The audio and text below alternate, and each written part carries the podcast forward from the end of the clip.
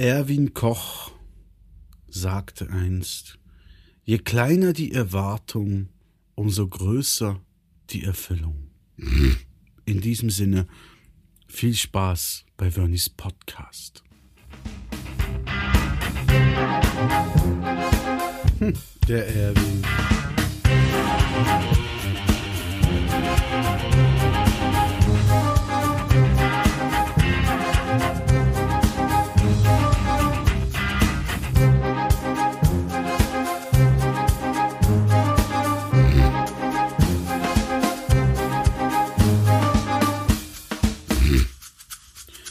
Ja, hallo und herzlich willkommen. Wir fangen einfach mal an mit der Episode Nummer 57.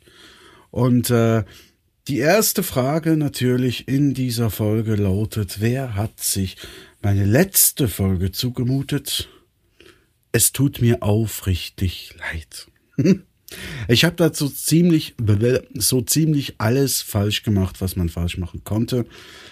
Mein größter Fehler war, ich habe äh, wie soll ich sagen, die Knicke-Regeln, wenn es ums Podcasten geht, nicht befolgt.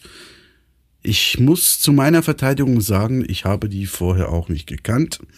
Ich habe die erst im Nachhinein äh, kennengelernt. Und zwar äh, aus der Pod-Union. Da gab es einen Podcast, das Podcast-Ding, podunion.com com, könnt ihr mal gucken gehen. Und äh, da haben sie das alles behandelt innerhalb von zwei Folgen. Diese zwei Folgen habe ich mir natürlich nicht angehört oder jedenfalls nicht rechtzeitig. Ich habe da Verstöße ähm, gemacht, das gibt's gar nicht. Also Trinken, Rauchen, Dialekte, das sind alles so Sachen, die da besprochen wurde. Das sollte man in einem Podcast nicht tun. Habe ich natürlich alles gemacht beim letzten Podcast. Und naja, als Kleinigkeit habe ich auch die Technik vorher nicht irgendwie gut, das hat man dann nicht gemerkt. Das müsste man immer zuerst checken, das gehört einfach dazu. Und dann habe ich auch Scheiße gesagt und zwar in allen möglichen Formen. Und das macht man auch nicht. Ist jetzt ein bisschen problematisch gewesen, weil der letzte Podcast oder die letzte Folge meines Podcasts handelte von Scheiße. Und zwar von wahrhaftiger Scheiße. Und ja, ich habe, ich habe da etwas erlebt, darüber berichtet, es veröffentlicht. Und ich habe mir die Knicke-Sache halt eben noch nicht, Gott sei Dank noch nicht vorhin, vorher angehört, weil sonst hätte ich mich nicht getraut, diesen Podcast, wie gesagt, die Nummer 56, äh, zu veröffentlichen. Ja.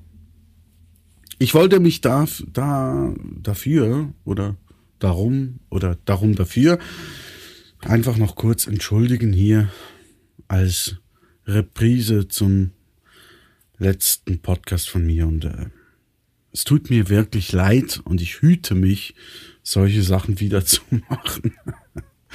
Natürlich nicht. Ich werde es trotzdem wieder tun wenn sich die Gelegenheit ergibt. Ist ja egal. Auf jeden Fall habe ich keine Ahnung, wie immer, was ich heute erzählen will. Ich habe mir da irgendwie so ein paar Notizen hervorgekramt und mal geguckt, äh, was habe ich mir da irgendwann im Laufe der letzten Monate mal alles aufgeschrieben, worüber ich was äh, berichten möchte quasi. Und äh, ja, keine Ahnung. Es wird einfach jetzt ein doofes Gequatsche. Aber viel, viel, viel bessere Sachen seid ihr von mir ja auch nicht gewohnt. Anfangen möchte ich da mal mit, mit, mit, mit sinnlosen Fragen. Also es gibt da viele sinnlose Fragen und eine davon möchte ich euch jetzt gerade mal stellen. Und zwar geht es um Marktforschung. Marktforschung, Marktforschung. Marktforschung. Nein, echt jetzt. Marktforschung. Ihr kennt alle diese Stiftungen Warentest und so eine Sachen oder die Fernsehsendungen, Testberichte, es wird ja alles getestet bei uns. Es wird alles, jedes neue Produkt wird getestet. Nicht? Von der Tomate über, über das iPhone, über Fernsehen, Matratzen, Bettgestell, Barhocker, Beinfreien, Beinfreiheit in Flugzeugen und so weiter. Es wird alles getestet. Alles, alles, alles. Und dann ist es immer so, da gibt es Bewertungen und die beste Bewertung oder das Produkt mit der besten Bewertung ist dann letztendlich der Testsieger. Das Produkt, was dann einfach alle kaufen, quasi. Nicht? Das wird dann auch äh, vom Hersteller dieses Produkts wird es äh, immer meistens auch gerade so auf die Verpackung drauf. Testsieger bei Stiftung Warentest, Note 2,2, was weiß ich. Oder machen wir ein Beispiel. Schuttenhelders. Also ich darf jetzt keine Werbung machen da. Das ist äh, irgendwas mit Head. Es ist ein Shampoo, Anti-Schuppen-Shampoo. Und die strahlen immer wieder Werbung aus, noch heute, mit äh, Testsiegernote 2,2, glaube ich, wenn ich mich nicht irre. Äh, Stiftung Warentest sehr gut. Nicht sehr gut, ich wollte gerade schon sehr gut. Gut, gut. Na, gut. Das ist ja gut. Finde ich eigentlich also doof, weil die werben damit, dass sie seit zehn Jahren bei Stiftung Warentest äh, die Note gut erhalten. Und die haben es in zehn Jahren nicht geschafft, sich jetzt auf die Note sehr gut zu steigern. Also von daher, naja, äh, mit gemischten Gefühlen denkt man dann, das Produkt ist nicht schlecht.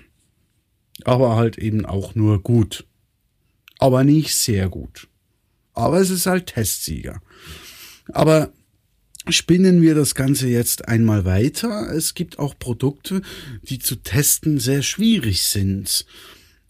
Zu testen sehr schwierig ist zwar, ist zwar relativ, ja, unkorrekt bezeichnet, weil zu testen sind sie eigentlich sehr einfach, aber zu bewerten sind sie zwar sehr schwierig. Ich spreche jetzt von äh, Sachen wie Sexspielzeugen. Nehmen wir als, als Beispiel einfach Tildos. Das ist am einfachsten. Ha? Tildos testen ist ganz einfach. also auspacken. Also auspacken, also beides auspacken quasi und dann. Details lassen wir jetzt. Test, äh, die Testkriterien ist alles irgendwie ziemlich egal. Jedenfalls aber Stellen wir uns vor, wir testen zwei Dildos. Die zwei europaweit meist gekauften Dildos werden mal so getestet. Und dann kriegt Dildo 1 zum Beispiel die Note, Note 10 von 10. Also mit anderen Worten, Prädikat hervorragend. Der Dildo 2 kriegt Note 6, sinngemäß, äh, und dann das Prädikat befriedigend. Da fragt man sich jetzt schon, also hervorragend, befriedigend. Da darf man sich jetzt schon fragen, welcher Dildo äh, erhält jetzt das äh, den Testsiegerstempel quasi, also hervorragend, befriedigend.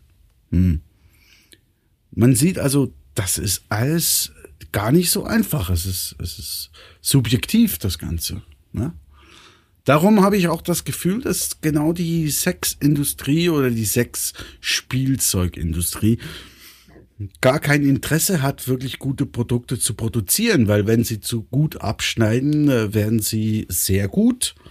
Und äh, die schlechteren Konkurrenten, die erhalten dann mit ihren Produkten immer das Prädikat befriedigend, was ja beim Sexspielzeug irgendwie befriedigender ist. Um das jetzt mal so zu sagen. Ja, das ist, es ist nicht ganz so wie bei den Druckern zum Beispiel. Nicht? Das ist ja die Diskussion, die Diskussion, wo man immer sagt, äh, es gibt Hersteller, die pflanzen ihren Produkten schon ein Verfallsdatum ein. Die wollen die, die machen die schlechter, wie das sie eigentlich sein könnten. Und äh, ja, jetzt bei Sexspielzeugen ist es so, dass die, die dürfen die ja, die dürfen die ja gar nicht so gut machen. Geht ja nicht.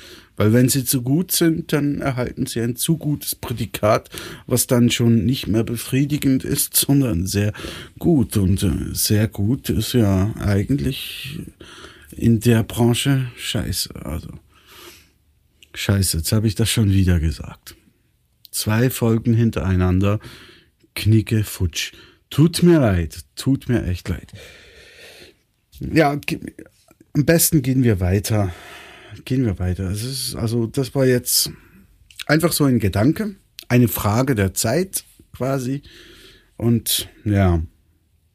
Eine andere Frage, die sich mir immer noch stellt, ist die Unge Ungerechtigkeit bei Fröschen. Finde ich also. Bei uns in der Schweiz, soweit ich weiß, darf man ja Frösche auf der Speisekarte nicht haben.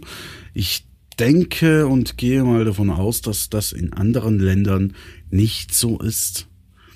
Aber schwierig ist es trotzdem, ne?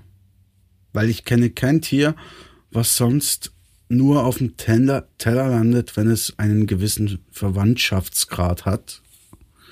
Ich, ich habe noch nie irgendwas gehört von Mutter, von Mutterhühnern oder von, von, von, von, von Opa-Rindern oder von Cousin-Schweinen oder Schweine-Cousin-Filet und so. Weiß ich nicht, habe ich noch nie gehört. Aber bei Fröschen ist das halt irgendwie anders, weil da können nur explizit ausgewählte äh, Familienmitglieder auf dem Teller landen und das sind immer die Froschenkel. Also keine Ahnung, das ist komisch. Ich, Froschenkel, wo, wo ist man das eigentlich? In Frankreich? Wobei, ja, gut. Froschenkel de France. naja. Egal, das ist auch so eine Frage. Da komme ich nicht mit. Andere Frage. Andere Frage, nächstes Thema, ist das Salatwurst in Alufolie-Phänomen. Es ist sehr komplex. Kennt ihr das? Salatwurst in Alufolie. Na, muss man sich erstmal, muss man sich erstmal fragen. Sa Salatwurst in Alufolie. Ich weiß nicht, Salatwurst ist, glaube ich, so ziemlich dasselbe wie Liona bei uns in der Schweiz. Liona. Liona, Lio, Lio. Ich denke mal, das kommt auch wieder aus Frankreich. Die heißt dort wahrscheinlich, das ist so eine Wurst. Die heißt da wahrscheinlich äh, Saucisson de Lyon de France. ich weiß es nicht. Liona, also ich sage jetzt einfach Salatwurst. Ist für mich dasselbe. Die hat ja immer so rote Pelle drum, so, so Kunsthaut. Ja? Jetzt muss man sich einfach mal fragen, äh, das, das Grundproblem eben Salatwurst in Alufolie, das Phänomen. Wie kommt das zustande, meine Lieben? Das ist, ihr denkt jetzt, was quatscht der über Salatwurst in Alufolie, hallo? Nein, es ist wirklich ist eine Frage. Salatwurst in Alufolie, meine Lieben. Da fragt man sich als erstes, äh, was für Grundvoraussetzungen müssen eigentlich vorhanden sein, damit es das Phänomen gibt. Salatwurst in Alufolie. Ja? Ja, ja, zu Recht, fragt man sich. Die meisten von euch werden jetzt natürlich sagen, ja, oh, ist ganz einfach. Salatwurst in Alufolie,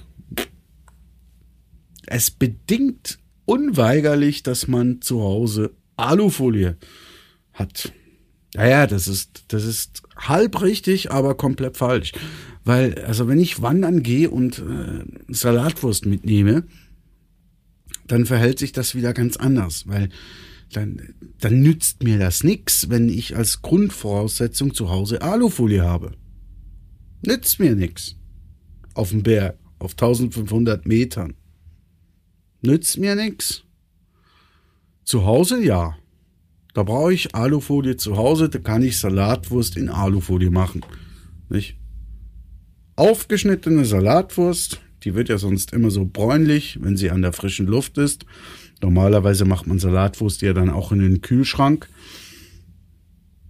Gut, im Kühlschrank ist kalt, ist per se schon frisch. Darum sagt man ja auch frische Luft. Und ja, lassen wir das. Das hat sowieso die Mehrheit jetzt wieder nicht kapiert. Ist ja gleich. Auf jeden Fall, unterwegs ist das anders. Unterwegs eben, da stimmt die Theorie wieder nicht. Salatwurst in Alufolie funktioniert nicht per se, nur wenn man Alufolie zu Hause hat. Weil wenn man wandern geht und Salatwurst mit hat, dann nützt die Alufolie zu Hause nichts. Also muss man sie genau mithaben, aber ich habe noch nie jemanden gesehen mit einer Rolle Alufolie im Rucksack. Darum unterwegs ist das Phänomen ganz ein anderes. Da heißt es eigentlich, man muss Schokolade mithaben und den Menüplan rückwärts gehen. Das heißt, man nimmt erst das Dessert, das ist, wenn man wandern geht, hat man immer Schokolade dabei. Jedenfalls hier in der Schweiz, ab 1500 Meter wird es äh, kühl genug, da kann man die mitnehmen. Und dann isst man halt zuerst das Dessert. Das ist dann die Schokolade.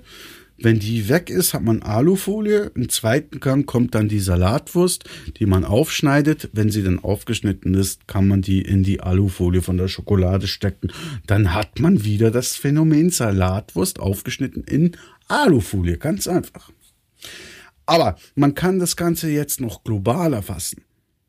Um jetzt irgendwie das Phänomen aufgeschnittene Salatwurst in Alufolie erklären zu können, was bedingt es grundsätzlich?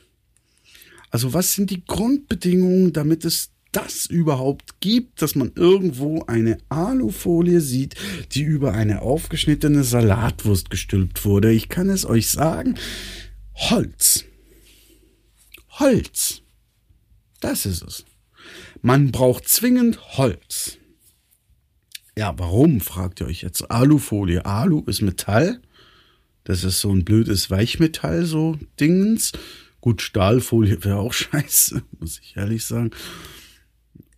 Und, aber damit man Alufolie kaufen kann, dann muss man zwangsläufig Holz haben. Weil ich habe noch nie Alufolie anders verpackt gesehen als in einem Karton und Karton ist aus Holz. Gut, jetzt kommen wieder die ein oder anderen Klugscheißer, die sagen werden, ich habe Alufolie schon in Plastiktüte gesehen. Hast du? Das ist aber nett. Aber wo ist denn die Alufolie drum gewickelt? Ist auch nur so ein blödes Holz, äh, beziehungsweise Pappröhrchen, gell? Da müssen wir, da müssen wir korrekt bleiben. Also es, du kannst keine Alufolie kaufen ohne Holz. Also die Grundbedingung, damit du aufgeschnittene Salatwurst mit Alufolie, das ist Holz. Das ist einfach Holz. Aber ich ganz ehrlich sagen muss, ich kannte Alufolie früher ja nicht. Und ganz ehrlich, wir haben das immer gebraucht zum Basteln, früher Weihnachtszeit, so wie jetzt, ne? Aber da haben wir so mit, mit, mit, mit äh, wir gehen mal in den Laden, haben Alufolie gekauft. Und ich habe mich immer gefragt, warum ist dieses scheiß Pappröllchen mit so viel Alufolie eingewickelt? Ich meine, dem kann doch nichts passieren. Und es gibt immer so einen Müllberg. Und trotzdem, also irgendwann habe ich dann gerafft, das ist nicht eigentlich wegen dem Pappröhrchen, aber naja. Ja, eben, das auch so Fragen, also das, das aufgeschnittene Salatwurst mit Alufolie. Es klingt eigentlich am Anfang banal, letztendlich muss man sagen, ja, kann man drüber reden. Gut. Dann habe ich, äh, ich muss Thema wechseln. Ist, äh, mir laufen die meisten Leute schon davon. Wie bindet man eine Fliege? Habe ich kürzlich, ich habe so ein Buch, was man können muss. das ist so ein Buch. Da kann man so kurz mit Skizzen und alles kann man so gucken, was, äh, wie bindet man eine Fliege? War da so eine Frage, muss ich sagen. Eben, wir sind ja immer noch bei den Fragen. Gell? Wie bindet man eine Fliege? Ja, jetzt wusste ich gar nicht, dass es Fliegen gibt, die so groß sind, dass, dass man sie zu einem Knoten binden kann. Also macht mir schon Sorgen. Also so eine Fliege, uh, lieber nicht. Lieber nicht. Das macht ja dann irgendwie. Das ist ja auch scheiße. Also, ah, schon wieder. Entschuldigung. Ja, was, was ich ich kann noch mal eine Notiz gucken irgendwie. Moment, immer erstmal noch was Verbotenes. Laut Knigge. Äh, das Tankdeckelproblem. Hm. Das hat man jetzt wahrscheinlich nicht so gut gehört, weil ich gerade so eine Zigarette.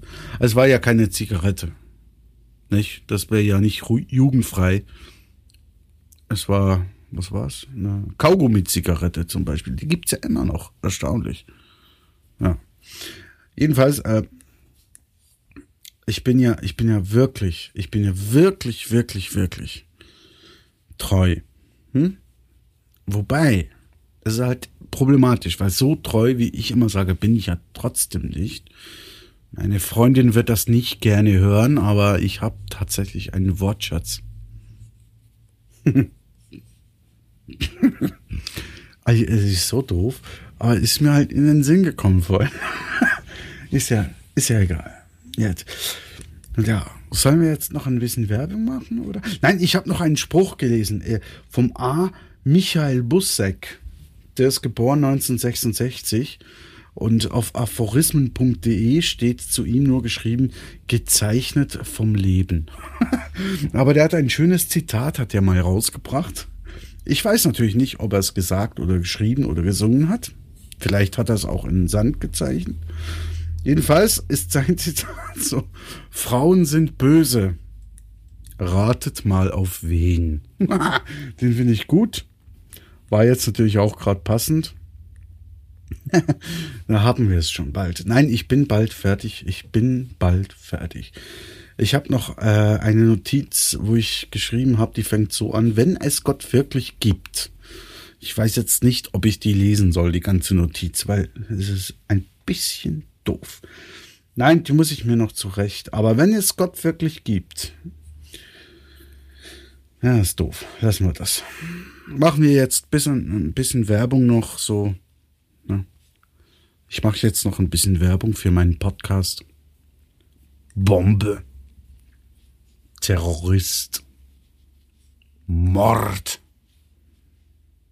USA. Salafisten. Gut, ich weiß nicht, ob das auch zählt. Was könnte man noch? Briefbombe. Dann gibt es ja noch das eine Puder. Natron ist es nicht.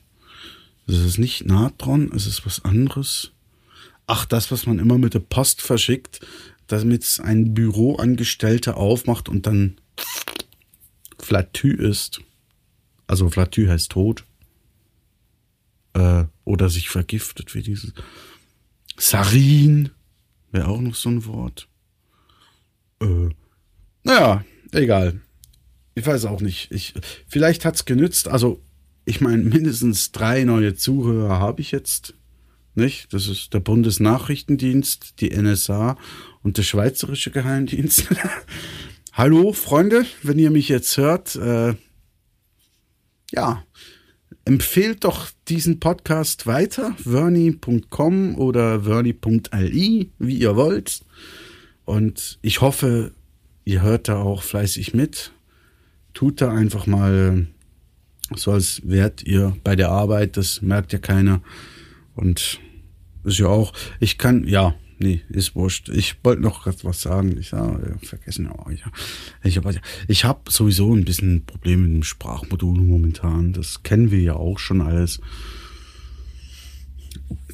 Wenn es Gott wirklich gibt. Na, ich höre wohl mal besser auf, weil sonst werde ich hier rausgekickt. Ich habe mir gedacht, der Podcast und die Notizen, die reichen nicht für mehr als fünf Minuten. Jetzt sind es 23. Das finde ich einigermaßen zu lang für euch. Äh, wie auch immer, ich wünsche euch eine angenehme Zeit nach dieser Folge. Genießt sie. Die nächste kommt bestimmt. In diesem Sinne, auf Wiedersehen. Auch mit gut hey.